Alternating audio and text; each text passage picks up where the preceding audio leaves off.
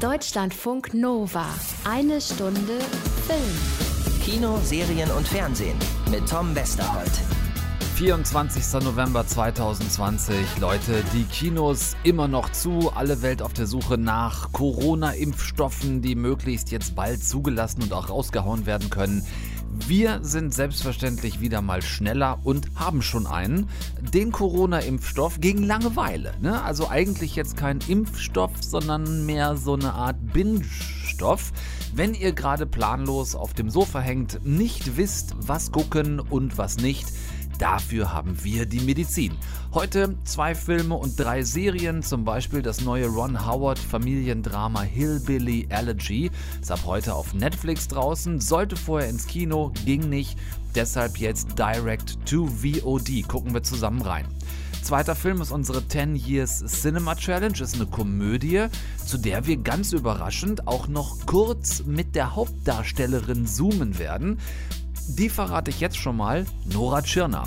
Dazu drei Serien heute. Zum einen das neue Junghexen Militär Academy Fantasy Desaster Motherland Fort Salem. Und äh, Anna Wollner hat sich für uns The Undoing mit Nicole Kidman und Hugh Grant angeguckt und auch noch einen mordsspannenden ARD-Mehrteiler auf Basis einer True Crime Story. Also, Professor Dr. Westerholt zieht die Spritze auf. Alle bitte mal schön das Impfärmchen freimachen. Es ist genug Anti-Langeweile-Binge-Stoff für alle vorhanden. Habe ich selbst aus feinsten Zutaten höchstpersönlich für euch zusammengepanscht. Noch irgendwelche Fragen bis hierher? Sag mal, meinst du, bekommst du auch irgendwas aus Thunfisch und Keksen hin? Überhaupt kein Problem. Deutschlandfunk Nova. Eine Stunde Film. Ich dachte, dass es deiner Mama besser gehen würde. Dass sie glücklich wird. Ich weiß, ich hätte es besser machen können. Aber du, du musst dich entscheiden. Willst du was aus dir machen oder nicht?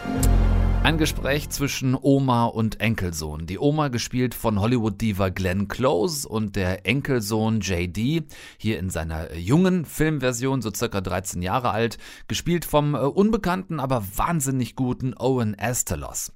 Äh, wann immer der junge JD in dieser Bestseller-Verfilmung Hillbilly Allergy zu sehen ist, dann sind es die vielen Rückblicke, die über seine Kindheit erzählen und wenn JD in diesem Film so Mitte 20 ist, gespielt von Gabriel Basso, dann sind wir im Heute, also quasi im Jetzt. Es ist der neue Film von Oscar-Gewinner Ron Howard, sollte eigentlich als Netflix-Produktion wieder erst in die Kinos kommen, immer so zwei Wochen, das kennen wir ja schon von Netflix und danach dann aufs Portal. Das ging jetzt nicht wegen der Kinoschließung, deshalb kommt der ab heute als ja quasi Nicht-Kinofilm äh, direct to VOD raus und äh, startet international eben wie gesagt äh, auf Netflix. Hillbilly, kurz zur Erklärung, bedeutet auf amerikanisch in etwa sowas wie bei uns Landei oder Hinterwäldler, könnte man auch sagen, ein bisschen altmodisch. Ähm, wird in Amerika oft auch gebraucht in Verbindung mit äh, dem Wort Rednecks. Ähm, es ist also die eher einfache, oft sozial benachteiligte amerikanische Land- bzw. Dorfbevölkerung gemeint. So Mitte der USA, Kansas, Colorado, Wyoming. Hier in diesem Film ähm, etwas mehr Richtung Osten spielt das Ganze in Ohio.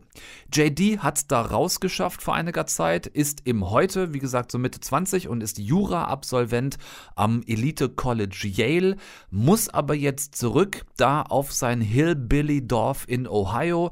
Seine ältere Schwester hat ihn um Hilfe gerufen, die ist nämlich äh, daheim geblieben, ist nicht weggezogen und hat äh, gerade erst die schwer gestörte gemeinsame Mutter gespielt von Amy Adams, mit einer Überdosis äh, Heroin gefunden.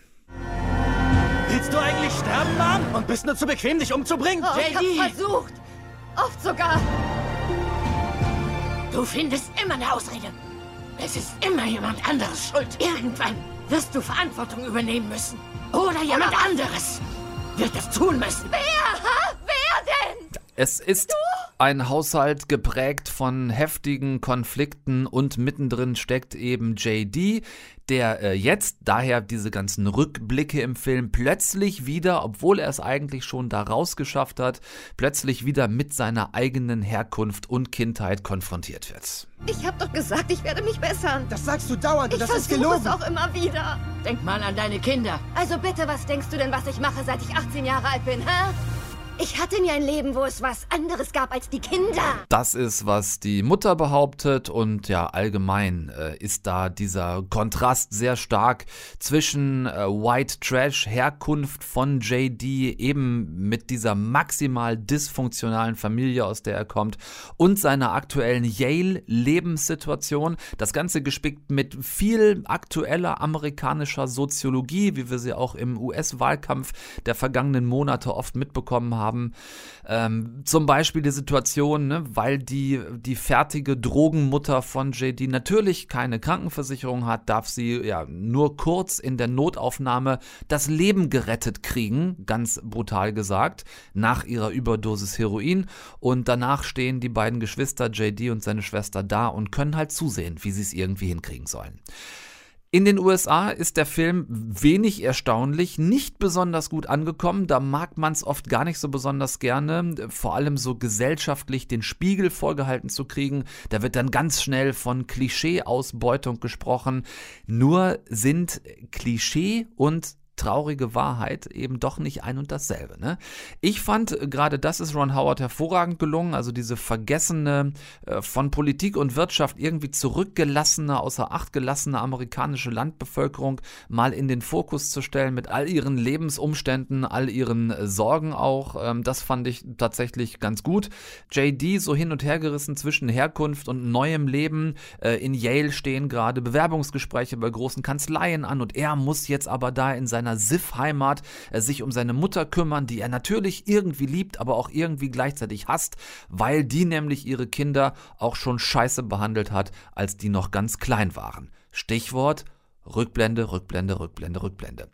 Äh, Die Bilder, die Howard gedreht hat, sind toll, wirklich. Das, ähm, das mega viele Hin- und Hergespringe zwischen heute und früher, das muss man abkönnen. Mich reißt es oft so ein bisschen raus. Dann bin ich gerade in der einen Zeitebene angekommen, dann geht's wieder in die andere.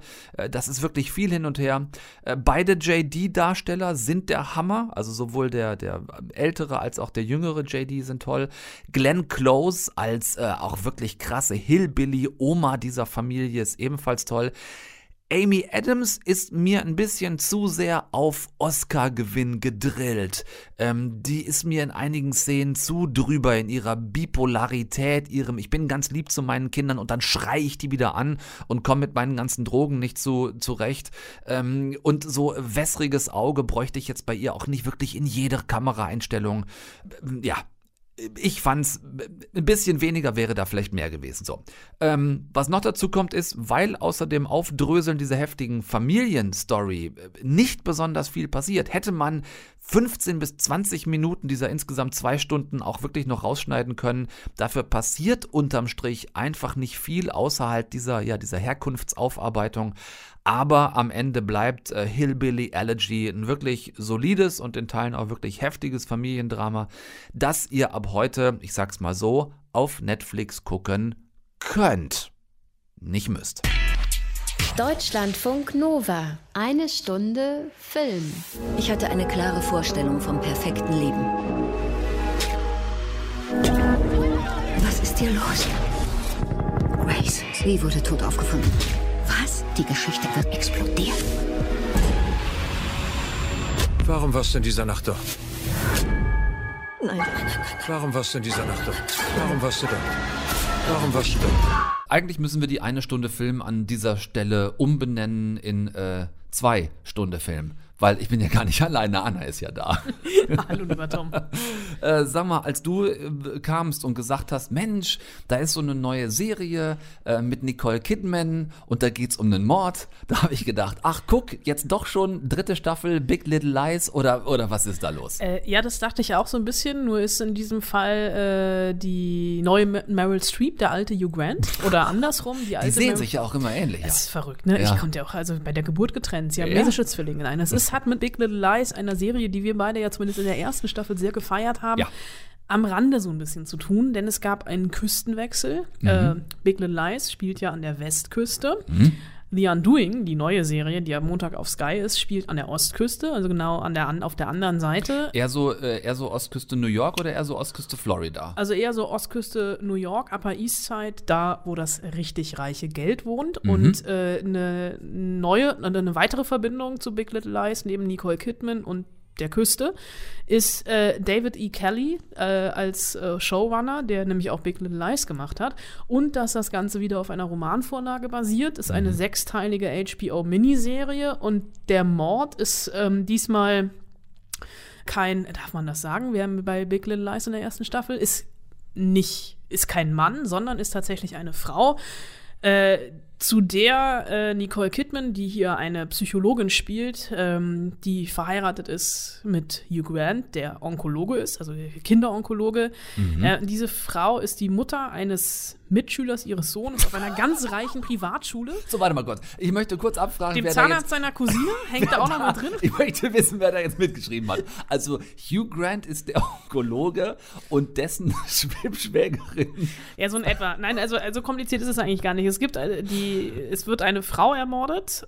Sowohl Nicole Kidman als auch Hugh Grant, die natürlich nicht Nicole Kidman und Hugh Grant heißen in dieser Serie, sondern Jonathan Fraser und ich glaube, sie heißt Grace, ähm, haben eine Verbindung zu dieser Frau.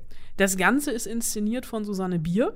Oh, da wird's aber sehr Da wird interessant. es sehr interessant, wobei ich sagen muss, The Night Manager, die letzte Serie von Susanne Bier, war besser. Mhm. Es ist hier so ein bisschen, es ist ein bisschen konventionell geraten. Es ist so ein bisschen in seiner Verworrenheit und seiner Cliffhangerigkeit von Folge zu Folge ähm, ein bisschen vorhersehbar. Ich habe jetzt ein bisschen mehr als die Hälfte gesehen.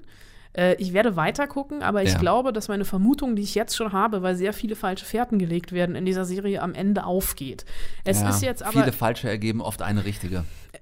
ja. Minus mal Minus ist auch Plus. ja, ja. Äh, Habe ich in der Schule gelernt. Ja, ist richtig. Es ist, ähm, es ist kein Big Little Lies, aber es sind sechs Folgen äh, oder ein bisschen weniger als sechs Stunden. Also eigentlich sind es fünf Stunden, weil jede Folge ist 50 Minuten. Okay. Äh, Nicole Kidman und Hugh Grant. Okay, ich denke, das, äh, das können wir so hinnehmen und können ein kleines Häkchen dran machen. Also die von euch, die äh, Zugriff haben auf HBO beziehungsweise bei uns halt Sky, äh, können sich das sehr gerne mal reintun. The Undoing. Wir sprechen gleich noch über was anderes, äh, switchen dafür die Plattform auf quasi babylonischer Ebene, denn wir gehen rüber von Sky ähm, in die ARD.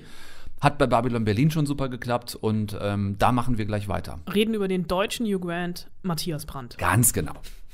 Der deutsche Hugh Grant hat Anna gesagt. Weiß Matthias das? Ich glaube nicht. Weiß Matthias Brandt das? Und wenn er es wüsste, würde er sich drüber freuen? Wer von den beiden ist überhaupt älter? Das überlege ich auch gerade. Ja. Die könnten aber ungefähr gleich alt sein. Ich denke, es kommt Wobei fast Hugh hin, ne? Grant mittlerweile echt auf die 60 zugeht. Ja, ja, ja. Aber Matthias Brandt, ich glaube auch. Hausaufgabe für euch. Bitte mal abklären. Äh, ihr lernt bis nächste Woche Dienstag sowohl den Wikipedia-Artikel über Matthias Brandt als auch den über Hugh Grant auswendig, äh, während Anna zur Vorsicht vielleicht nochmal nachguckt, bevor wir euch Quatsch erzählen. So, wir waren eben noch äh, bei Sky gemeinsam und bei The Undoing. Jetzt gehen wir rüber, wie eben schon angekündigt, in die ARD-Mediathek. Und wenn wir da in diesen Gefilden über Fernsehkrimis sprechen, dann tun wir das oft so im Rahmen des altbekannten Tatorts über so ähm, Ermittler gegen Täter. Also das Verbrechen wird aufgeklärt und das steht im Fokus. Das, was ab morgen aber in der ARD-Mediathek zu finden ist, eine Miniserie, die dann nächste Woche auch nochmal sehr prominent, äh, beste Sendezeit als Dreiteiler im ersten kommt, die legt den Fokus ganz woanders hin, nämlich auf die Opfer und die Hinterbliebenen, anstatt auf den oder die Täter. Das Geheimnis des Totenwaldes heißt, dieser Dreiteiler ist angelehnt an einen realen Fall Ende der 80er Jahre, also True Crime. Äh, Anna, du hast dir auch die Serie schon angeguckt. Was ist das für ein Geheimnis des Totenwaldes? Es ist ein Geheimnis, was für mich gar kein Geheimnis des Totenwaldes mehr war, weil mir gerade einfällt, ich kannte den Fall tatsächlich schon, weil im Podcast Zeitverbrechen vor ein paar Monaten genau darüber geredet wurde. Ja. Und es ist ein sehr, sehr spektakulärer Fall. Es geht um eine verschwundene Frau, Barbara Neder, äh, die 1989 wirklich wie vom Erdboden verschluckt wird. Sie ist noch zu Hause losgegangen in der niedersächsischen Provinz, aber danach gibt es einfach keine Spur mehr von ihr. Und in der Nähe gab es furchtbare Doppelmorde. Die Polizei ist heillos überfordert und sagt deswegen, naja, diese Frau ist dann auch dem Doppelmörder zum Opfer gefallen. Der Bruder der Verschwundenen ist allerdings der Hamburger LKA-Chef Thomas Bethke, der wirklich alles dafür tun will, seine Schwester zu finden, aber nicht darf, denn als Hamburger hat er in Niedersachsen keine Autorität.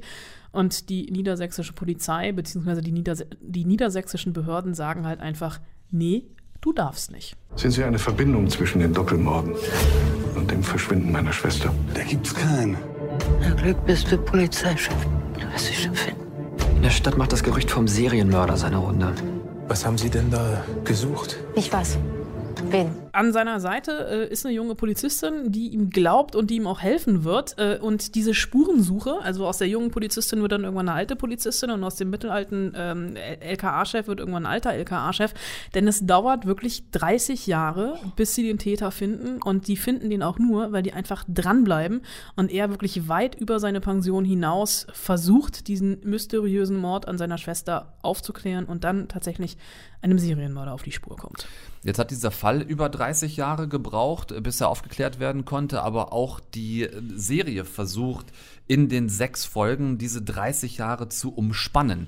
Sowas kann ja besser oder weniger gut funktionieren. Ja, da wären wir dann auch wieder bei Hugh Grant. Mhm. Äh, natürlich sind es die Schauspieler, die altern. Also Matthias Brandt, der übrigens elf Monate jünger ist als Hugh Grant. Ich habe das gerade aus der Hosentasche heraus äh, recherchiert. So, mit ungefähr Gleichheit lagen wir nicht so falsch. Nicht, nicht, nicht ganz verkehrt. Ne? Beide, äh, äh, Hugh Grant Jahrgang 60 Ja. und äh, Matthias Brandt Jahrgang 61. Ah, und Matthias Brandt spielt diesen Thomas Bethke äh, tatsächlich von Mitte 40 bis Mitte 70, am Ende mit grauen Haaren, Falten im Gesicht gezeichnet von der Suche nach seiner Schwester.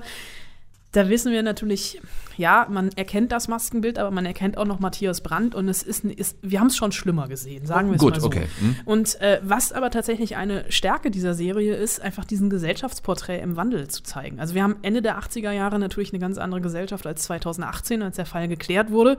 Und du siehst richtig diesen Muff der alten Bundesrepublik auch noch in den Bildern. Was ist alles so ein bisschen grau-braun? Es wird sehr viel Kord getragen. Und du hast natürlich auch noch diese Hierarchien, die wahrscheinlich noch genauso sind wie heute, aber heute ordnen wir sie anders ein. Also einmal diese patriarchalen Strukturen. Es gibt diese Ermittlerin, die wir eben schon im O-Ton geho- gehört haben, ähm, die wird von Caroline Schuch gespielt. Auch sie- sehr Tatort erfahren. auch, äh, auch Ermittler erfahren und auch hier der Wandel vor allem über äh, die Föhnfrisur der 80er bis zum Fashion-Kurzhaarschnitt der 2000er, äh, die Wan äh, dieser Wandel zu sehen. Und die ist die einzige Frau im Ermittlerteam und am Anfang natürlich noch recht jung, am Anfang ihrer Karriere, die wird überhaupt nicht ernst genommen, egal was sie sagt. Also die rennt halt wirklich gegen Wände, resigniert und geht dann auch tatsächlich nach Hamburg, also verlässt Niedersachsen, wird da Polizeipsychologin und so eine Art Profilerin Mhm. und kann es dann am Ende wirklich auch schaffen, äh, mit Bethke den Fall zu lösen. Ja, ein, ein Kreis, der sich dann äh, schließt. Gut, wir nehmen schon mal mit, die Zeitreise durch die Republik über diese 30 Jahre ist gut gelungen. Ähm, jetzt haben wir das anfangs schon gesagt, True Crime, also das ist wirklich äh, eine eine Serie beziehungsweise Film oder Mehrteiler, der auf einem realen Fall basiert, nämlich auf dem des äh, Wolfgang Silaff und seiner Schwester. Es ist einer der schockierendsten Mordfälle in Niedersachsen gewesen, überhaupt in der Geschichte. Wie nah dran sind die jetzt an der Wahrheit? Sie haben sich äh, inspirieren lassen von dem Fall. Es ist natürlich alles fiktionalisiert. Das merkt man daran, dass ich eben die ganze Zeit von Thomas Bethke gesprochen habe, du jetzt von Wolfgang Silaff. Man hat natürlich die Namen geändert, die Mhm. Namen der Opfer und natürlich auch den Namen des Täters. Und äh, man hat auch Figuren aus dramaturgischen Gründen zusammengezogen. Die Figur von Caroline Schuch zum Beispiel ist also ein Konglomerat aus mehreren äh, Personen, die in die Ermittlungen äh, mit eingegriffen haben. Aber Silaf selbst, der hat tatsächlich beratend zur Seite gestanden. Und ganz wichtig ist ja einfach, und das merkt man in dieser Serie auch an, dass es halt wirklich ein Cold Case ist, also ein unaufgeklärter Fall aus der Perspektive der Hinterbliebenen. Also Bethke oder Silaf, der über 30 Jahre getrieben ist von der Suche nach seiner Schwester, seine eigene Mutter, die am Schicksal der Tochter oder am ungeklärten Verschwinden der Tochter zerbricht, die dann auch schon verstorben ist, ähm, als Bevor der Fall aufgeklärt bevor der wurde. Fall aufgeklärt wurde. Äh, und äh, der Ehemann der verschwundenen Tochter, der sehr, sehr früh zum naheliegendsten Tatverdächtigen abgestempelt wird und diesen Makel auch eigentlich nie wieder los wird. Und diese 240 Minuten, egal ob du jetzt als Film oder Serie guckst, fangen diese Ungewissheit und dieses Leid und den Kummer der Familie auch ein, die dann auch noch mit diesem unglaublichen Versagen und diesem, ja, arrogant ignoranten Desinteresse der Polizei dann auch immer und immer wieder konfrontiert wird. Das Geheimnis des Totenwaldes heißt dieser ja was denn nun Dreiteiler, Sechsteiler, da müssen wir unterscheiden. In der ARD Mediathek ist es eine sechsteilige Miniserie. Im Fernsehen nächste Woche dann immer zwei Folgen quasi zusammengerafft zu einer, macht dann einen Dreiteiler im Fernsehen. Das ist quasi gehoppt wie gesprungen. Ihr wisst, wo ihr es findet. Ähm, Guckt es euch an. Im Anschluss gibt es dann auch eine Dokumentation dazu, Eiskalte Spur, die Gör Mördemorde und die verschwundene Frau. Und weil die ARD, wie ihr wisst, natürlich alles kann, gibt es dann da auch noch einen Podcast dazu. Aber letzten Endes, wenn ihr den jetzt gerade hier bei uns gehört habt, dann, ich meine, was, was braucht ihr noch irgendeinen anderen Podcast? Deutschlandfunk Nova. Eine Stunde Film. Äh, so Leute, jetzt wird's ein klein bisschen albern, aber ich finde, es darf auch mal sein. Ene Mene 1, 2, 3, hier kommt Hirnkartoffelbrei. It's been in our family for generations. Passed from mother to daughter. People have always hated and feared us. So many sick ways to kill us and maim us. Will something like that ever really go away? Hexerei. Natürlich von Mutter zur Tochter vererbt, gejagt, getötet, das volle Programm. Allerdings ist die ganze US-Geschichte der Hexen in der neuen Prime-Videoserie Motherland Fort Salem irgendwann mal ganz merkwürdig abgebogen. Vor etwa 300 Jahren, so heißt es hier, hat die Oberhexe einen Deal mit dem damaligen Militär gemacht, dass Hexen seitdem eben nicht mehr gejagt, ertränkt, verbrannt werden, sondern mit ihren Hexenkräften als Special Forces der Army eingesetzt werden. Und wenn eine Junghexe jetzt in ein gewisses Alter kommt, dann erreicht sie quasi der Ruf, dem sie dann folgen muss oder wenigstens sollte. Und dann geht's ab nach, äh, ja, Fort Salem in die Hexen-Militärakademie. The door that knocketh shall be opened.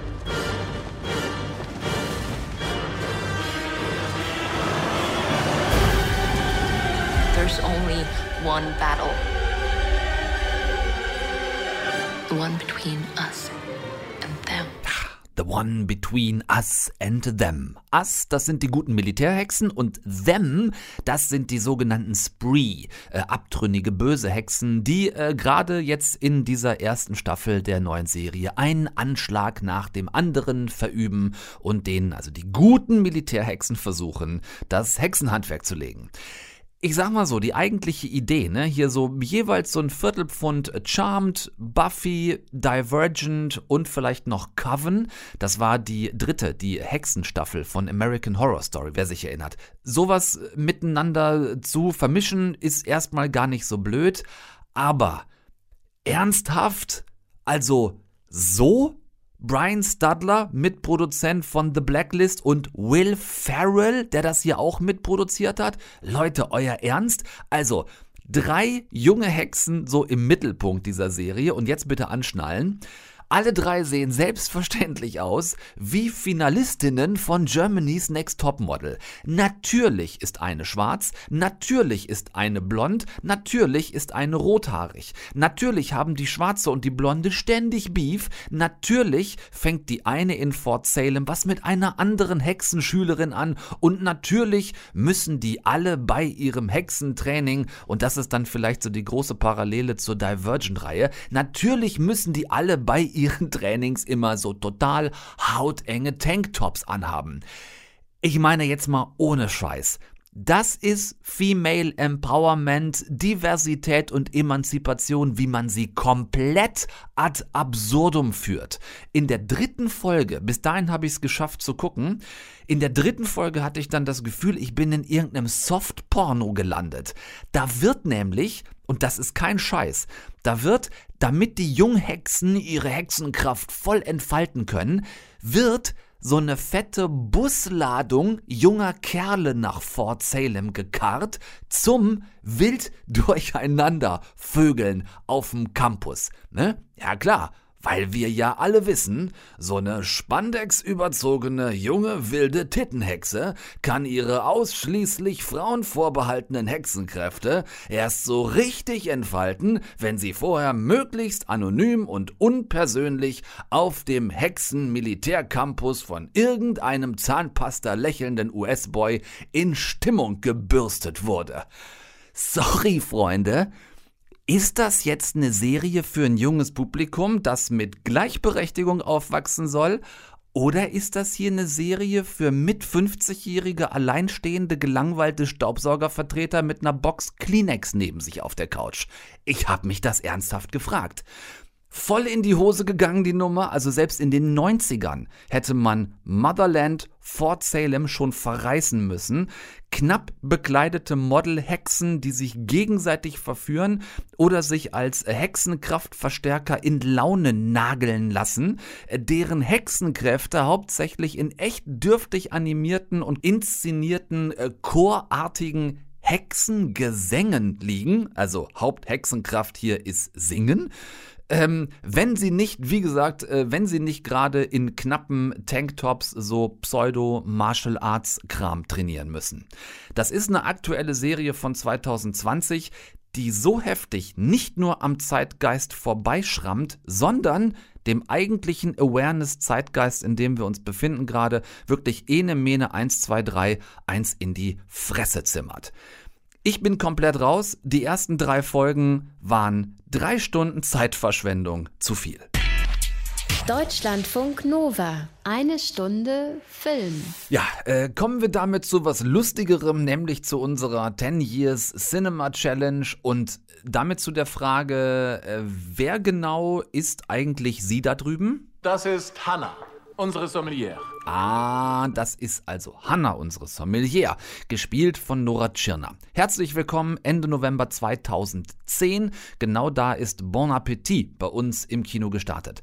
War insofern schon ein besonderer Film, weil Leute wie Nora Tschirner oder auch Herbert Knaub da mitgespielt haben er aber von einem spanischen Regisseur auf Englisch gedreht wurde. Und als der dann bei uns in die Kinos kam, kann ich mich noch dran erinnern, ähm, Nora sich dann quasi auf Deutsch selbst synchronisiert hat, man ihre echte Stimme hört, aber die Lippenbewegungen irgendwie gar nicht gepasst haben. Das war schon speziell. Die Story war ganz sweet damals. Ähm, Hannah, haben wir gerade gehört, ist eben die Sommelier eines Züricher Nobelrestaurants und der Spanier Daniel, Spanier Daniel, das klingt ein bisschen wie Spaniel, ne? Ähm, der Spanier Daniel äh, ist der neue Koch dort. So, junger Koch, viele Ideen. Äh, die alten Köche, einer davon Herbert Knaub, lassen ihm aber kaum Freiraum für seine ganzen kreativen Ideen, die er so hat und gerne umsetzen würde. Zum Glück ist da ja eben aber noch Hanna, die Sommelier, die lädt Spanier Daniel ich mag das, klingt irgendwie schön. Die lädt Spanier Daniel zu sich nach Hause ein und ihr Kühlschrank, ich sag's mal vorsichtig, ist äh, schon eine ganz ordentliche Herausforderung. Was sagst du? Also, wir haben Nudeln, zwei Eier und Minzbonbons. Wow.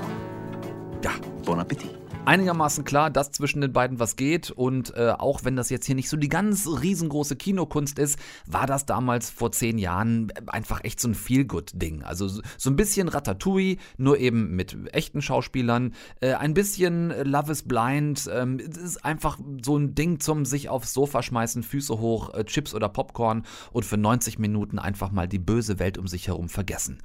Und er ist mit Nora Tschirner. Ich meine, hallo. So, und da schließt sich für uns jetzt gerade ein kleiner Kreis, denn mit Nora habe ich äh, zufällig gestern über den super tollen neuen Film von Caroline Herfurth gesprochen. Der heißt Wunderschön äh, und da spielt Nora eine der Hauptrollen. So, und wo ich sie eh schon auf Zoom quasi bei mir hatte, habe ich gedacht, ist doch eine schöne Möglichkeit, kurz mit ihr über diesen Film von damals zu sprechen und äh, was sie dann doch einigermaßen überrascht zu sagen hatte. Das hört ihr gleich hier in eine Stunde Film. Deutschlandfunk Nova. Eine Stunde Film. So, äh, gestern also äh, Zoom-Interviews zu Caro Herfurts neuem Film Wunderschön. Die kompletten Talks, also mit ihr, mit der Regisseurin, die natürlich auch wieder eine der Hauptdarstellerinnen ist, wie schon auch in ihren ersten beiden Filmen. Diese kompletten Talks hört ihr natürlich dann hier bei uns, wenn der Film dann endlich in die Kinos kann, das ist versprochen aber eben auch äh, dieser kurze Exkurs mit Nora Tschirner, gemeinsam so in die Wayback Machine zu steigen und äh, die Destination heute vor zehn Jahren anzusteuern, äh, war irgendwie ganz witzig. An der Stelle könnten wir tatsächlich schnell einschmeißen, dass ich aktuell in der Zeit, in der die Kinos zu sind, das habe ich im Frühjahr auch schon mal gemacht, bei mir in der Sendung die 10 Years Cinema Challenge habe. Das heißt, wir gucken auf Filme, die wirklich vor genau zehn Jahren gestartet sind, auf die Woche genau vor zehn Jahren im Kino gestartet. Bon Appetit. Wirklich? Ja. Ich muss ganz kurz, sorry, du entschuldigst mich eine halbe Stunde. Ich muss kurz ein paar Sachen in meinem Kopf, in meinem Mindmap umsortieren in, auf dem Zeitschreiben. Ja. Bon Appetit vor zehn Jahren. Ach krass, okay, super. Ja, und ich meine, seitdem. Sagen, das war schon die Challenge, dass ich einfach zustimme. Oder dass ich, da muss ich rufen, falsch. Nein. Nein, nein, die, die Challenge ist tatsächlich einfach nur zu gucken, was ist, weil es so ein rundes Datum ist, was ist vor zehn Jahren gestartet an Filmen mhm. und, äh, und gucken, auf welchem, auf welchem Portal die gestreamt werden. Äh, bon mhm. Appetit zum Beispiel, äh, unter anderem bei, bei Prime Video ähm, und bei, ich habe gesehen, bei allen Anbietern so äh, 2,99, 3,99 pro Ausleihe. Also ich glaube, in der Flatrate ist er nirgendwo, zumindest nicht auf Netflix, habe ich gesehen. Aber ich meine, wie, wie geht dir das so wie jetzt gerade, wenn du hörst, sowas ist dann zehn Jahre her und du denkst dann daran zurück? Ist das Zeit, die verflogen ist oder ist das eher so, ja, ist es schon eine Menge seitdem passiert? Ähm, beides aber eher das Letztere. Also erstmal ganz kurz muss ich dazu sagen, es gibt tatsächlich, wenn den wirklich jemand sich angucken will, von Bon Appetit meiner Meinung nach eine Originalfassung und eine anders geschnittene deutsche Fassung. Und ich würde wirklich ganz, ganz klar die ähm, ähm, Originalfassung empfehlen an dieser mhm. Stelle. Also bitte die suchen. Ich weiß nicht, wie man das macht, falls die für die zwei Leute, die das interessiert. Ähm, nee, das ist schon eher so, dass ich denke, krass, wenn ich jetzt mir vorstelle, wie das an dem Set war und wie ich mich da gefühlt habe, und dann denke, das ist das ist, kommt mir vor wie drei Leben, die dazwischen sind. Also ich habe das Gefühl, es läuft ganz gut mit mir meiner, meinem Zeitgefühl. Also im Sinne von, ich habe immer eher das Gefühl, ich habe viel gelebt, als dass ich das Gefühl habe, oh Gott, was ist jetzt schon vorbei oder so. Eigentlich geht das. Ja, kann man machen, ne? dachte ich. Kurz mal abbiegen und einen aktuellen Film von heute mit unserer 10 Years Cinema Challenge verbinden. Ihr wisst, was ihr bis nächsten Dienstag zu tun habt. Äh, zwei Filme, drei Serien von heute. Das sollte Corona-Binge-Impfung genug sein, damit es erstmal nicht langweilig wird. Und damit ist dann auch mal Sense für heute. Bleibt bitte weiter gesund, passt gut auf euch auf. Äh, nächsten Dienstag gibt's Nachschub, das ist versprochen. Bis dahin, guckt nichts, was ich nicht auch gucken würde. Also Fort Salem, höchstens bis dritte Folge, dann wird ausgemacht, sonst verblitzt ihr euch das schöne Gehirn. Tom Westerholt ist raus, ich danke für die Aufmerksamkeit, macht's gut, bis dahin und tschüss.